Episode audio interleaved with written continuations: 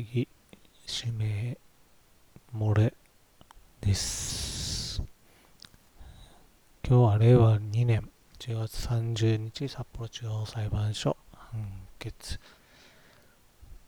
について加工しました。リンクを貼っておきます。えー平成30年は19405佐賀井信託取り消し等請求事件、えー加工判事事項の用紙地方公共団体である原告が租税債権にかかる債務者がその所有する土地を第三者に信託しさらに他の第三者に受益権を譲渡し委託者の地位を移転するなどしたことが差害行為にあたる。と主張してこれらの取り消しなどを求める事案において租税債権は差害行為の時点で未だ発生していなかったものの租税債権が生じる高度の改善改善性があったものとしてこれを非法然債権とすることができ上記各行為は各行為にはいずれも差害性が認められ債務者の差害死も認められる上第三者らが善意であったとは認めるに足りないから上記各行為はいずれも差害行為として取り消されるべきものであるとして原告の請求がいずれも引用された事例、えー主文。1合同会社 A が被告 B 及び被告 C との間でした。別紙物件目録記載の不動産にかかる平成28年9月28日付不動産管理処分信託契約上の委託者の地位の移転にかかる契約を取り消す。2被告 D, D は全校の不動産について札幌法務局へ出張所平成28年11月8日受付第〇〇号をもってなされた委託者変更登記の抹消登記手続きをせよ。3合同会社 A が被告 B 及び被告 C との間でした。別紙物件目録記載の不動産にかかる平成28年9月28日付不動産管理処分委託契約上の受益権の浄土信託浄土契約をり消す。4被告 D は全校の動産について札幌法務局へ出張所平成28年10月14日受付。第三角三角号をもてなされた受益者変更登記の抹消登記手続きをせよ。5合同会社 A が被告 D との間でした別紙物件目録記載の不動産にかかる平成28年9月8日付不動産管理処分信託契約を取り消す。6被告 D は全校の不動産について札幌法務局へ出張所平成28年9月30日受付第資格資格号をもってなされた所有権移転登記及び信託登記の各抹消登記手続きをせよ。7訴訟費用は被告らの負担とするなので主文は1と2がセット3と4がセット5と6がセットで7は訴訟費用の負担を決めるということでした。で、登記簿、登記記録の試薬を想像で作ってみました。おそらくこうなるんじゃないかなという感じです。次、事実及び理由。えー第1、請求は主文同士。第2、事案の概要は、えー1、本件は合同会社 A が、えー、ベース物件目録記載の土地を被告 D にに信託した上、その受益権を A が被告 B および被告 C に譲渡し、委託者の地位を A が被告 B および被告 C に移転したところ、A に対して租税債権を有する原告。原告札幌市で、今回札幌市が全面送勝訴しています。上記1内し3はいずれも加害行為に当たる旨主張して次の通り請求する事案であると。えー、判決主文の通りの請求を行っています。えー、根拠法は平成29年法律第45号改正前にかかる未信託法第11条。差配行為の取り消しなど。と民法。平成29年法律第44号による改正前の。民法。差配行為取り消し権第424条。で事実関係当事者。原告は、地方自治法で定めるところの指定としたる地方公共団体であると。地方自治法のリンクを貼っておきます。被告 D、受託者となる方は、土木工事や建築工事などを行う株式会社。被告 B は、え、札幌で A ホテルの会長、個人です。で、ここら辺は、図を作ってまとめて貼っておきます。A、合同会社の A は平成29年8月18日に解散して現在生産中であると。F。F は被告 B の子、子供であり、平成28年9月当時、A 株式会社の代表社員を務めていた。え土地は、ホテルの駐車場に隣接する。広さ1521.22平方メートル。300坪はな270、坪ぐらいですかね。3、A の所有権移転登記。A は北海道から売買により土地を所得した。平成28年9月5日のことです。A に対する事業所、事業所税の申告納付の促し、及び決定予告。えー、原告札幌市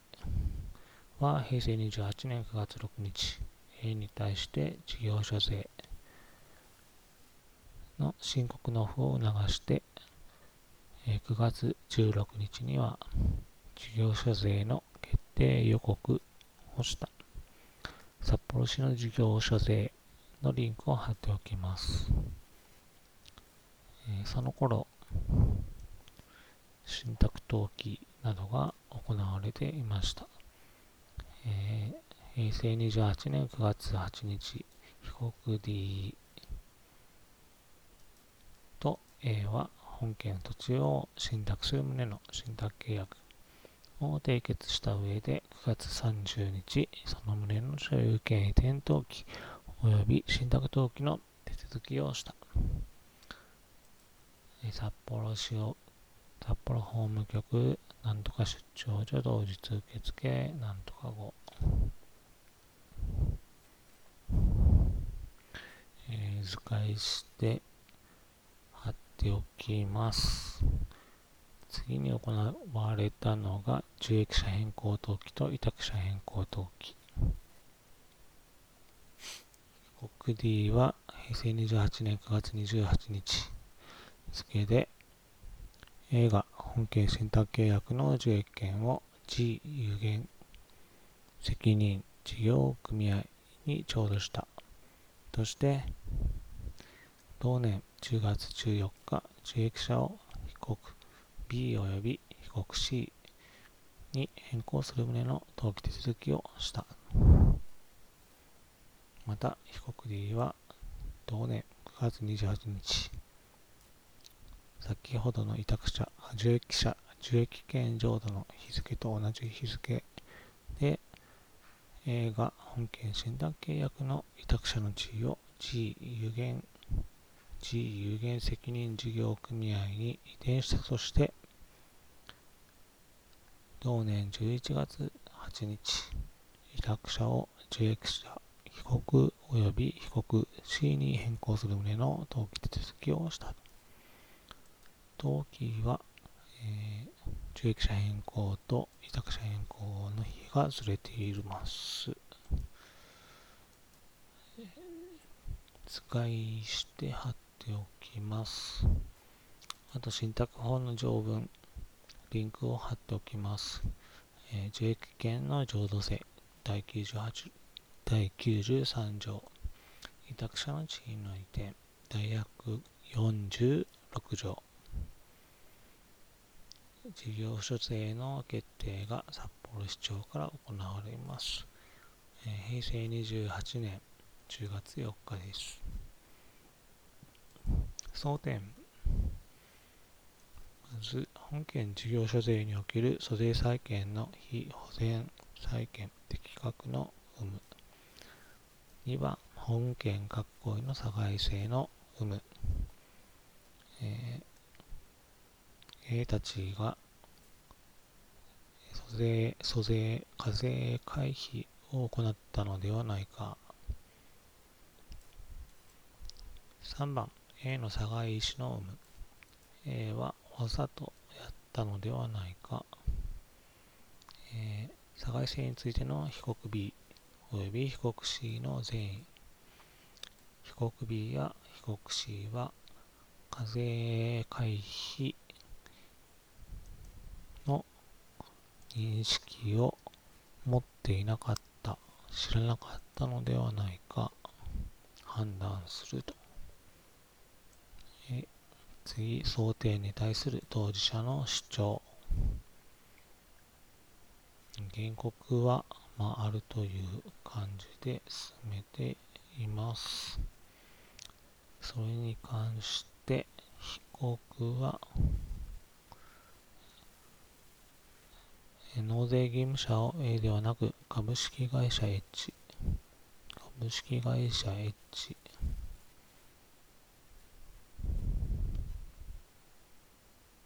はどっかに出てきましたっけ？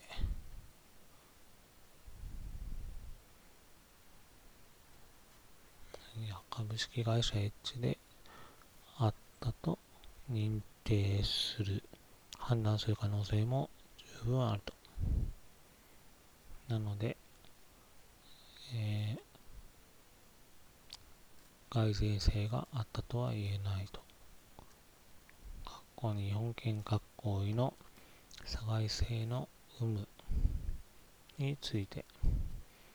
原告はあったと、被告はない。争点3 A 合同会社の差外資の有無について、A は、A はじゃないですね、札幌市、原告は A に差外資があったとしていますが、被告ら A、B、C は知らないと言っています。争点4、被告差外性についての被告 B および被告 C の善意について、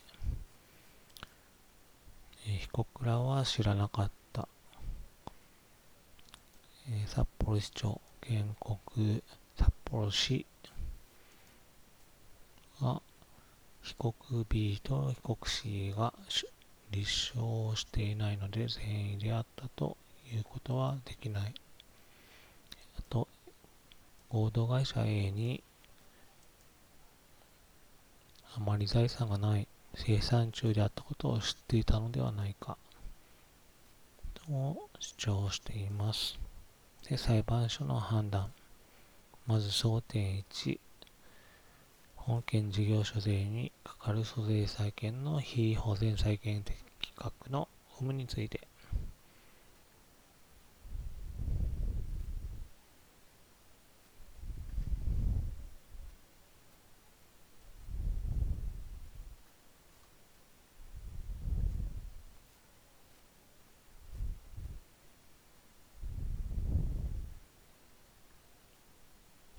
原告は平成28年9月8日までに本件ホテルの事業者についての認識を A に表明して以後もこの認識を維持していた、えー、なので同日の時点。9月8日時点で本件事業所税にかかる租税債権の発生に必要な事実関係が生じていて申告納付。または決定により租税債権が確定的に生じる高度の改善性があったと評価するのが相当でありその後本件各行為までの間にこの改善性が低減したことを伺わせる事情も見当たることは見当たらないと。なので札幌市の A に対する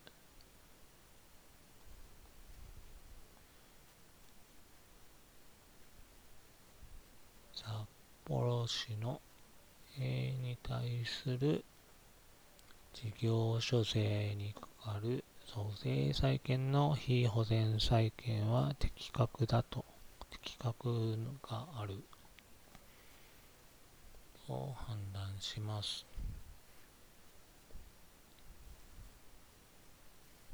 次、争点に本件各行為の差外性の有無について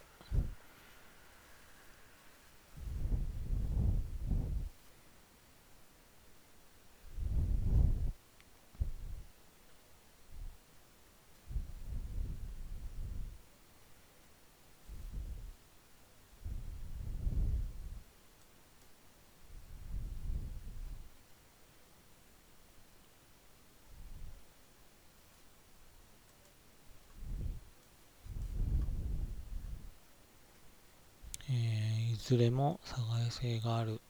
と判断しています。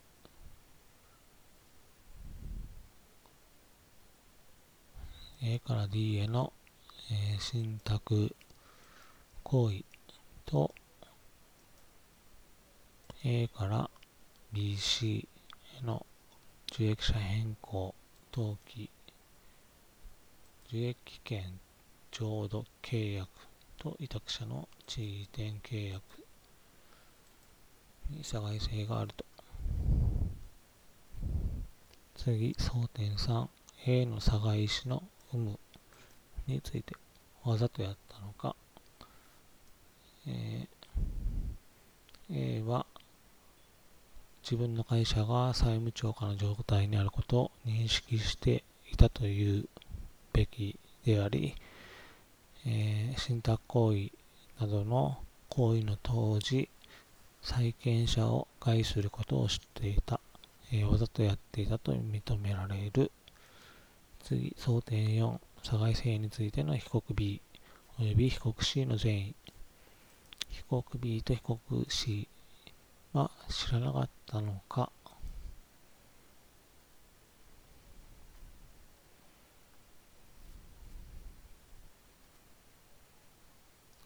株式会社、株式会社じゃないですね、合同会社 A と被告 B 及び被告 C については密接な関係があって A の財務状況などを把握した可能性があった。としています。なので、被告 B 及び被告 C が善意であったことの事実についてはこれを認めるに足りない。認めるには事実が足りないと。結論、以上の通り、本件事業所税にかける租税債権については、本件各行為につき差害行為取消請求権を行使するための非保全債権とすることができるところ、本件各行為にはいずれも差害性が認められ、A の差害意思も認められる上、被告 B 及び被告 C が善意であったとは認めるに足りないから、本件各行為はいずれも差害行為として取り消されるべきものである。よって被告の原告の請求はいずれも理由があるから、任用することとして、主文の通り判決するということでしたた。以上です。